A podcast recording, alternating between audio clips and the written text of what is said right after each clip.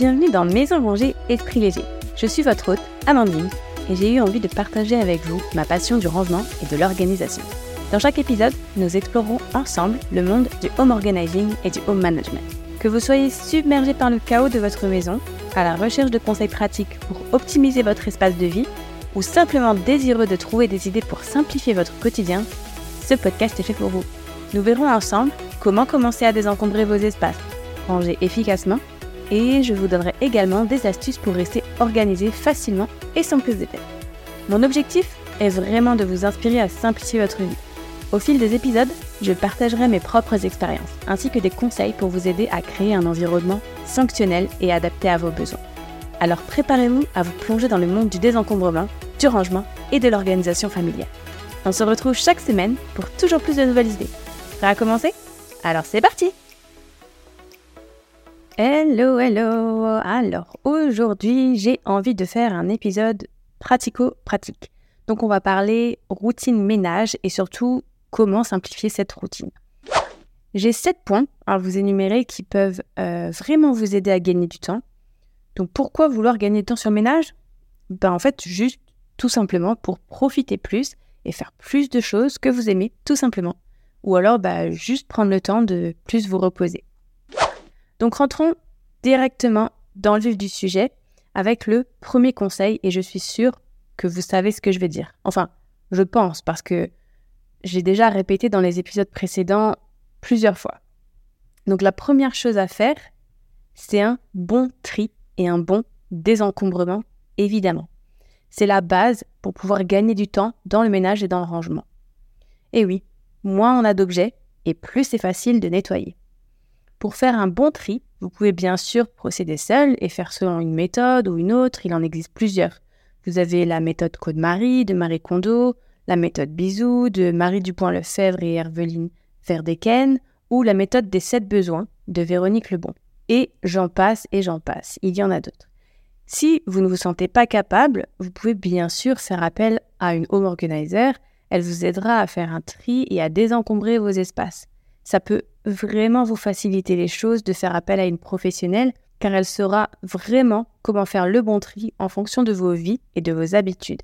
Elle vous aidera à prendre les décisions et toujours dans la bienveillance et sans jugement. Et ça, c'est surtout le plus important. Conseil numéro 2, et il va avec le premier, ranger au fur et à mesure. Encore une fois, simple, mais pas si évident. Ne laissez pas traîner ce que vous utilisez. Essayez de ranger tout de suite après avoir fait les choses. Si tout est rangé, alors le ménage va plus vite. Oui, parce qu'on n'a pas besoin de passer du temps à ranger ce qui traîne avant. Conseil numéro 3. Mettez vos produits ménagers aux endroits où vous en avez besoin. Je m'explique. Vous avez certainement chez vous un endroit où vous rangez tous les produits ménagers avec les éponges, les torchons, etc. Mon conseil, c'est d'avoir des petites choses en plus dans les pièces qu'ils nécessitent. Exemple, dans la salle de bain, j'ai un petit panier avec une éponge, un mélange d'eau et de vinaigre et un torchon spécial grande absorption.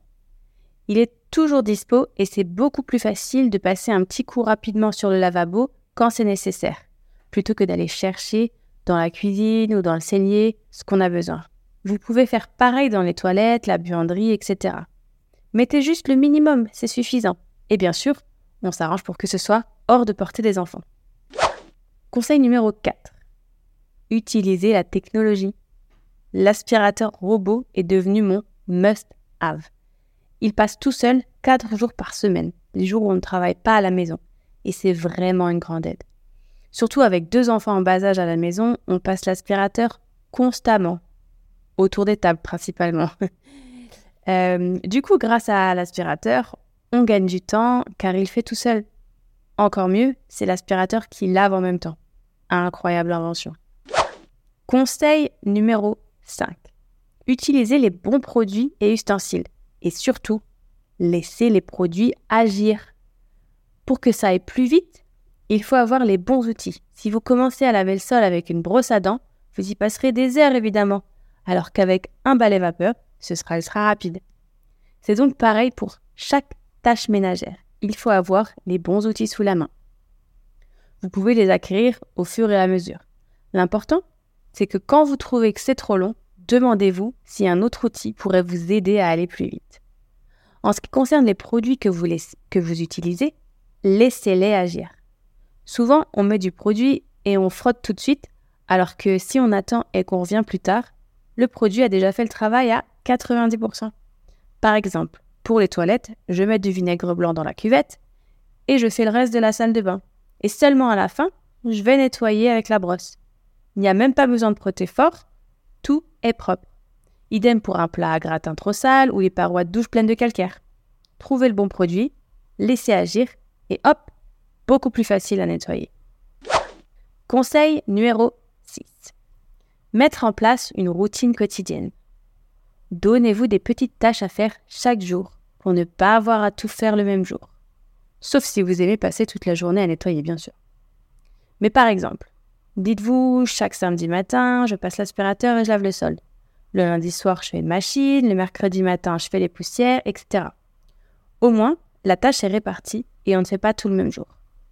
Si vous ne voulez pas faire une tâche précise par jour, vous pouvez utiliser un timer et vous dire OK, je fais tout ce que je peux en 15 minutes. Et au bout de 15 minutes, vous arrêtez. Et bien sûr, si vous êtes plusieurs à la maison, tout le monde participe et peut avoir sa petite routine. Conseil numéro 7. C'est un conseil pour votre santé mentale, celui-ci, on va dire. Il faut parfois savoir quand on n'arrive plus ou quand on a tout simplement pas du tout envie de passer du temps à faire ça.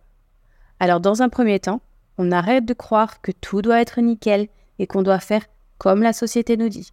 Exemple concret, si on n'aime pas repasser et qu'on n'en voit pas l'intérêt, on ne le fait pas. Fun fact, c'est mon cas, je ne repasse rien. J'ai juste une défroisseuse que j'utilise vraiment quand une pièce en a besoin. Et puis si c'est quelque chose d'indispensable, on peut aussi se faire aider et prendre une aide ménagère. Même si c'est une fois par mois, juste histoire de nous soulager un peu. Si on peut se le permettre, parfois, il ne faut pas hésiter. Voilà, avec ça, je pense que vous avez de quoi commencer à simplifier votre routine ménage. Si vous avez d'autres conseils, n'hésitez pas à les partager avec moi sur Instagram. Je vous laisse le lien vers mon compte en description de ces épisodes. Merci beaucoup d'avoir écouté cet épisode jusqu'à la fin. J'espère qu'il vous aura été utile et qu'il vous aura appris quelques petites choses. Et si c'est le cas, vous pouvez me laisser un petit commentaire et une note 5 étoiles, ce qui va beaucoup m'aider à faire connaître le podcast à d'autres personnes et peut-être aider encore plus de monde. Merci encore pour cette écoute. À bientôt dans le prochain épisode. Bye bye